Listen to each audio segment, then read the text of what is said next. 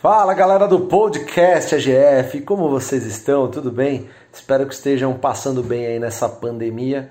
Foi uma coisa que pegou todo mundo de surpresa, mas enfim, estamos vivos e vamos sair dessa se Deus quiser. Pessoal, antes de mais nada, agradeço demais aí o carinho de todos, a, a receptividade de todo mundo que tem assim é, é, que tem comentado bastante sobre o podcast lá no nosso Instagram, no nosso, é, nos nossos canais.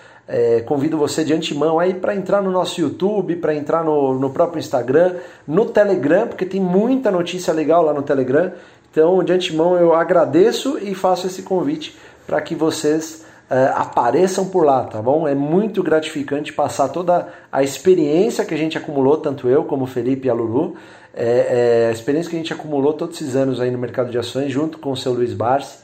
É, para nós é uma grande honra poder levar essa mensagem para frente e é, fazer com que ela se perpetue né, e ajude de alguma forma a, vida, a, sua, a sua vida como investidor. Né?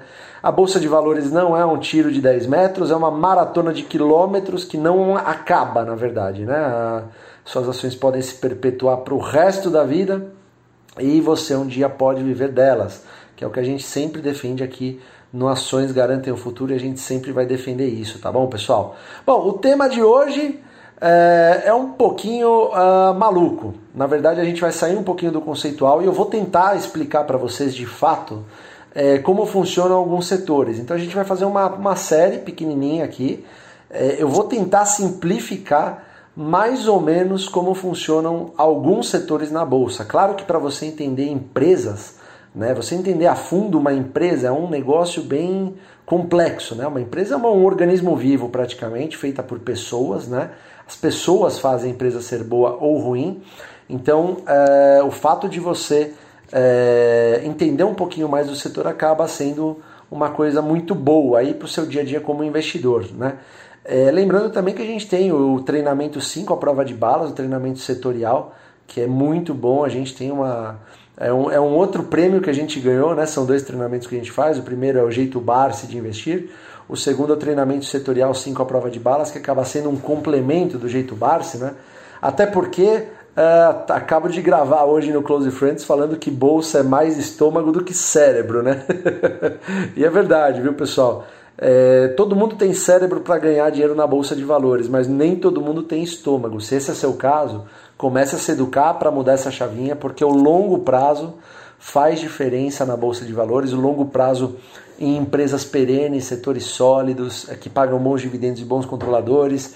Essas empresas acabam premiando aí o investidor de uma forma muito gratificante, tá bom? Então, se você não desenvolveu o estômago, cara, trata de desenvolver esse estômago e deixar ele bem forte, principalmente para momentos de crise como a gente está vivendo hoje em dia, até porque você vai ter nada mais, nada menos do que as ações que você mais gosta, às vezes batendo metade do preço. E, é, e acaba levando uma barganha, né? Você acaba comprando boas empresas que pagam bons dividendos com bons controladores a excelentes preços, tá?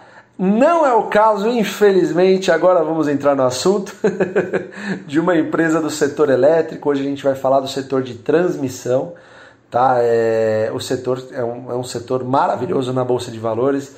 Todos nós é, do AGF amamos, o Barsi, eu, a Lulu, o Felipe, todos nós adoramos e temos em nossas carteiras, até porque é um setor bem previsível, bem rentável, com boas margens. Ou seja, tudo que a gente busca dentro de uma empresa, a gente encontra dentro de empresas desse setor em específico, é o setor de transmissão de energia, tá bom? Dentro da bolsa, a gente tem a Taesa, a Alupar e temos também a Transmissão Paulista, que são empresas que a gente chama de pure plays. Né? São empresas uh, que só tem um setor, só atuam dentro de um setor, que é o setor específico de transmissão, não fazem nada que não seja transmissão de energia, tá bom? E, e assim, existem outras empresas no setor que acabam uh, fazendo uh, outros, outros segmentos como geração e distribuição, é o caso, por exemplo, da Engie, da CEMIG, da Energias do Brasil, mas uh, a gente vai falar só do setor de transmissão hoje e explicar mais ou menos como ele funciona, tá bom? Então é isso, pessoal. O setor de transmissão, ele é um setor bem regulado, tá? Então ele é regulado pela ANEL, É, e a ANEL, o que, que ela faz? Eu vou, vou tentar ser o mais simples possível, é, porque se você for pensar bem, ele não é um setor tão maluco de você entender. Na verdade, ele é mais fácil do que, do que, uh, do que aparenta, digamos assim. Uh, o setor de transmissão, como, como a empresa do setor de transmissão ganha dinheiro? Essas empresas ganham dinheiro através de um negócio chamado RAP. O que, que é RAP? RAP é a sigla para descrever retorno anual permitido. O que, que é esse retorno anual permitido? É a forma como as empresas de transmissão são remuneradas. Portanto, o que, que acontece na prática? Vamos, vou, vou, vou pegar um exemplo prático. Eu adoro trabalhar com exemplos práticos. Eu acho que eles elucidam bastante. A empresa número um, vamos supor, a Taesa vai para um leilão de transmissão. As empresas, para ganhar essas RAPs, na maioria das vezes, elas podem ganhar através de um negócio chamado Greenfield ou Brownfield. Tá certo? Greenfield são leilões que a ANEL pratica todos os anos, geralmente, tá bom? Uma ou duas vezes por ano, onde é, o governo leiloa lotes de transmissão, onde você vai ter que ligar um ponto ao outro, a empresa vai ter que ligar de um estado ao outro, ou dentro do estado mesmo, dois pontos para fazer a transmissão de energia. Tá bom?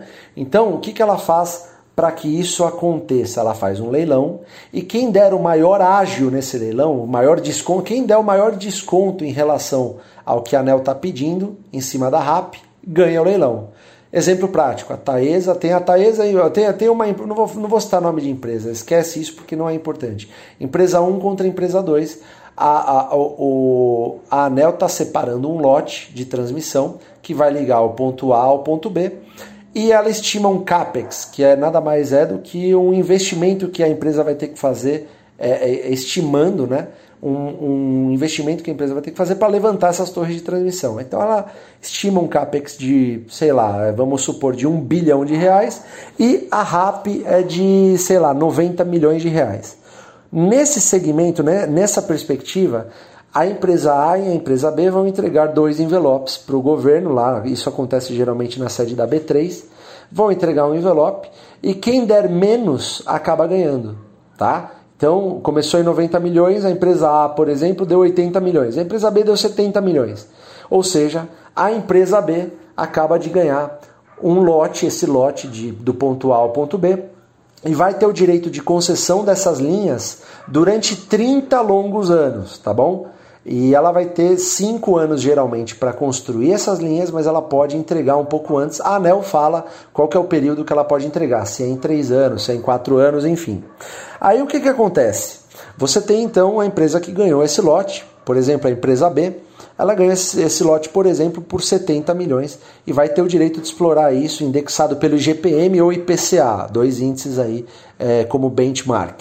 É, então, o que, que acontece? Benchmark seria a referência, tá, pessoal? Então, assim, é, ela vai. Como é que ela vai ganhar dinheiro? Ela começa ganhando dinheiro se ela for eficiente o suficiente para conseguir derrubar esse capex que a Anel estimou em 1 bilhão, se ela conseguir derrubar esse capex de 1 milhão, por exemplo, para 800, ela já está assim, é, tendo um bom retorno, gerando um bom retorno para os seus acionistas. E como ela faz isso? Sendo eficiente, tendo bons, é, bons parceiros, boas empresas terceirizadas ou não, ter empresas, é, não, elas não precisam terceirizar, elas podem ter a mão de obra interna, como é o caso, por exemplo, da Alupar. Uh, ou seja, negociando, né, negociando itens que vão, uh, que vão existir nas linhas de transmissão, transformadores, por exemplo, enfim. Ela consegue economizar nessa forma e ela consegue gerar mais retorno ao seu acionista caso ela consiga entregar os seus projetos antes do prazo esperado. Se o prazo é cinco anos, ela consegue fazer esse projeto em três, ela já consegue começar a receber suas RAPs remunerando assim os seus acionistas. Esse é, essa é a primeira forma da empresa de transmissão é, ganhar um leilão, né, ganhar um leilão de, de, de, de transmissão e começar efetivamente a fazer a entrega do ponto A ao ponto B. A segunda forma é através de um negócio que a gente no mercado chama de M&A. é legal essas siglas, né? Elas são malucas aí, muita gente pode não entender, mas é bom que até aguça a sua curiosidade. Nesse caso eu vou já te dizer o que, que significa, tá? M&A é, é a sigla para Mergers and Acquisitions. É, fusões e aquisições. Ou seja, a empresa ela pode comprar algum lote que esteja sendo construído ou já esteja construído por uma outra empresa, né? E assumir esse lote, fazer com que esse lote seja é, é, adquirido, né? E, e acabar ganhando o restante da RAP que falta para que essa concessão termine. Exemplo, 10 anos, por exemplo. Vamos supor que a RAP já tenha andado 7 anos, a empresa vai ter mais 23 anos aí ganhando essa RAP. Claro que ela vai assumir todos os compromissos inerentes a ela, tá bom? Nesse caso, a gente chama de brownfield, projetos que já estão em operação, né? E esses projetos que já estão em operação acabam sendo uh, transferidos de uma empresa a outra se houver um M&A, se houver uma fusão ou aquisição. Essa é a segunda forma é, na qual uma empresa de transmissão pode é, lucrar na bolsa de valores. Uma outra forma também é a, é, são os reforços. Né? De tempos em tempos, a ANEL pede para que algumas linhas de transmissão é, obtenha os, faça os reforços, né? É, obtenha os reforços necessários para que evite qualquer tipo de interrupção nessas transmissões. Né? E isso, quando acontece, muita gente menospreza, muita gente não leva em conta, porque acha que esse é um valor que muitas vezes não, não representa muita coisa. Na verdade, os reforços às vezes chegam a representar o próprio valor de uma RAP. No último resultado da, da Taesa, por exemplo, teve um reforço que ela fez em uma de suas linhas, a Nova Trans, que correspondeu a 50 milhões de reais. É maior do que muita RAP por aí, tá certo? Então essa é uma outra forma onde a empresa de transmissão acaba é, lucrando aí no mercado. O que acontece, pessoal? A gente gosta tanto dessa empresa, mas por que no final das contas? Eu acho que os motivos são bem, bem explícitos, né? Você tem 30, uma empresa que pode, por, é, pegando uma vez um projeto, lucrar por 30 anos, né? É, ter um retorno por 30 anos aí sobre as operações que ela faz. Claro que como, como assim, a, a, a transmissão ela é uma é uma é um setor que assim não depende de consumo, né? Por exemplo, numa época de corona, isso torna ela uma empresa à prova de balas com certeza. Numa época como o coronavírus, por exemplo, essas empresas continuam pagando dividendo tranquilamente, uma vez que, é, se você for pensar, ela não, ela não sofre nem um pouco com o consumo. Se a pessoa consumir mais ou menos energia, a empresa de transmissão está lá é, levando a energia de um ponto A ao ponto B ela tem que estar tá disponível, ela, tem que ter a disponibilidade de levar energia do ponto A para o ponto B. É isso. E as empresas de transmissão, as brasileiras, as Pure Plays, elas têm tido resultados assim muito bons em fazer isso. A maioria delas consegue obter acima de 99,9% em período de disponibilidade onde essa energia está sendo carregada de ponto A para o ponto B. Então isso acaba tornando a, a, a, esse fato de não precisar haver consumo nem nada acaba tornando a empresa de transmissão uma empresa excelente para que faça parte de uma carteira previdenciária de sucesso. Tá bom, pessoal? Então, lembrando que isso aqui nunca é recomendação de compra. Imagina, jamais. Cada um tem que saber. Quem segue o AGF sabe que a gente tem que ser, tem que ser é, criterioso com as empresas que a gente tem e, obviamente, dormir feliz com elas, né, pessoal? Afinal, no momento desse, como de coronavírus, por exemplo, se você está satisfeito com a sua carteira, você vai aumentar as ações que você tem, simples assim, tá bom, pessoal? Agora, a empresa de transmissão tem alguns riscos, por exemplo, como canetadas, né? Aconteceu a canetada da Dilma em 2013, por exemplo, que acabou impactando a transmissão paulista. Para quem não tem memória de mercado, ainda não desenvolveu porque está talvez há pouco tempo na bolsa, eu vou lembrar mais ou menos o que aconteceu. É, essa canetada impactou alguns ativos da transmissão paulista que custava na época cerca de é, 70, 80 reais na época dessa canetada ela chegou a vir a 25 reais. Tá? Os dividendos foram diminuídos um pouquinho, né? ela acabou diminuindo um pouquinho só os dividendos, mas 3, 4 anos depois ela já estava valendo de novo seus 80 reais, desmembrou as ações, ou seja, de 1 para 4, quem tinha uma ação a 80 passou a ter 4 ações a 20, o que é muito animador, né? sobre perspectivas psicológicas, digamos assim. Então, uh, isso acabou sendo um negócio é maravilhoso para quem tinha a transmissão paulista, né? É, esses são os riscos. Os riscos são canetadas aí. O risco é jurídico. Num país como o Brasil, é, esse risco acaba sendo de uma certa forma grande, mas nem tanto, né? Afinal, uh, essas empresas elas são, as, são a base da economia. Né? Energia, quando a gente fala de energia, a gente automaticamente está falando de uma empresa que precisa funcionar. Né? É um setor que precisa estar tá operando e funcionando. Né? E existe um gargalo muito grande né, para o setor de energia é, no Brasil. Né? Então, isso acaba fazendo com que um setor tão defensivo como esse é, acabe prosperando, aí, tendo muita prosperidade no curto, no médio e no longo prazo. Por isso que ela é uma boa candidata a, é, a compor uma carteira previdenciária. Né? Isso é muito bacana mesmo.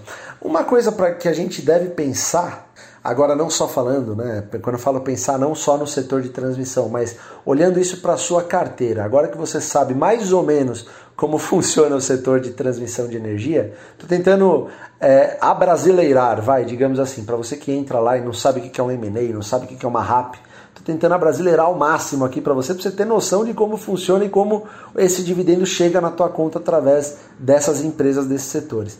É, é, é vamos pensar assim, é, essa empresa estando na sua carteira, é, a empresa do setor de transmissão, entenda que elas não vão sair do zero, não vão sofrer grandes oscilações geralmente. Como elas são empresas muito estáveis, é, com contratos muito longos, é muito difícil você ver uma empresa como essa sair de 10 para 30 em segundos, a não ser que ela ganhe muitas, uh, muitos leilões, acaba fazendo, acabem fazendo algum tipo de movimento de compra e venda entre as próprias empresas, mas assim, ela é uma empresa, ele, esse tipo de setor é um setor assim, devagar e sempre, por isso que a gente gosta muito.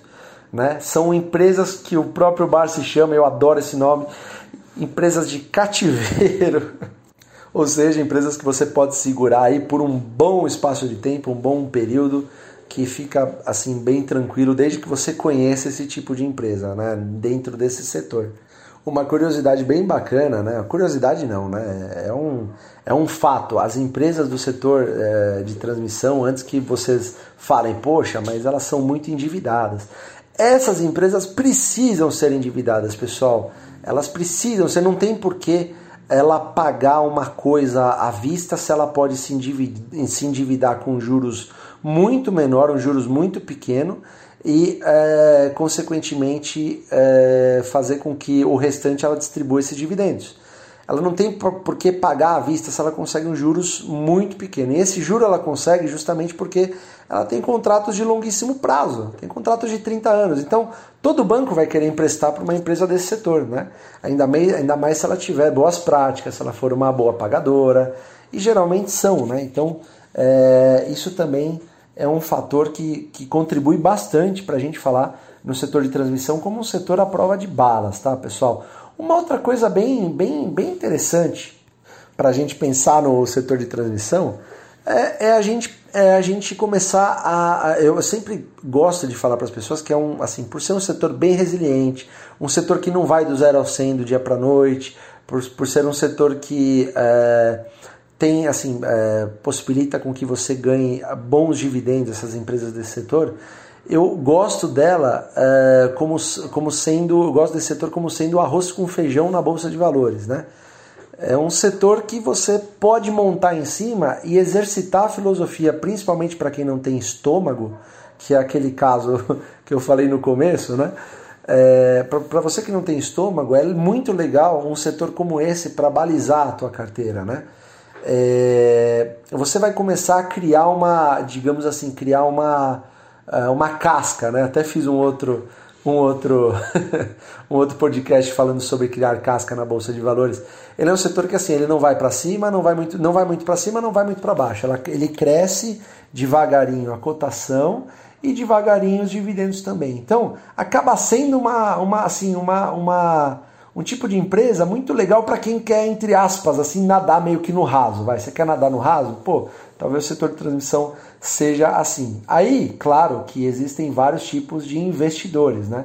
No meu caso, no do Fábio, ele é muito conservador, eu sou muito conservador, né? Então, na verdade, é, eu coloco metas agressivas muito grandes em, em poucos setores, em poucas empresas e tento atingir essas metas de maneira, com, de maneira que eu me sinta saudável, me sinta bem, sabendo o que eu estou fazendo. O setor de transmissão é um baita setor, talvez agora em época de coronavírus, né, essa época dessa pandemia, talvez ele não seja uma boa ideia, eu, digamos assim, porque ele não apanhou tanto. É, isso foi o que eu falei meio que no meio do, do podcast aqui. É um setor que é, não apanhou tanto. Se você for pegar as três empresas, se você pegar essas três empresas, vocês vão ver que elas não caíram tanto quanto, por exemplo, outros setores que também são perenes e que às vezes caíram pela metade, né? Então, na bolsa de valores, a gente, além de ter estômago, a gente tem que ser minimamente racional. A gente, é, se a gente acredita em outros setores, esses outros setores apanharam bastante, mas continuam sendo prósperos, continuam sendo perenes, continuam sendo boas empresas, boas pagadoras de dividendos, talvez seja muito mais inteligente a gente parar para pensar nesses outros setores, né, por terem caído talvez metade do valor, do que nesse setor energia, de setor, nesse setor específico de transmissão de energia que acabou não caindo tanto. Então, acho que é basicamente isso, pessoal. Cara, é, é um prazer tentar passar isso para vocês. Eu queria que vocês é, comentassem se isso agrega, se vocês acham que a gente deve fazer uma linha é, mais ou menos nesse sentido, falando dos setores especificamente, né, de alguns setores. E se isso for é, agregador, a gente vai continuar a produzir conteúdo desse estilo, né, justamente para que você se torne mais informado na bolsa de valores e entenda como é que funciona o mercado, como chegam os dividendos na tua mão. Às vezes as pessoas não sabem por onde vêm os dividendos ou da onde que eles vêm. Saiba que no setor de transmissão é assim que funciona. É isso, pessoal. Queria agradecer a todos. Lembrem-se que a gente faz o treinamento setorial, que é o 5 à prova de balas, onde você vai entender tudo bem mais aprofundado e acho que é basicamente isso. Pessoal, é um prazerzaço falar sempre com vocês e um grande abraço a todos. Valeu!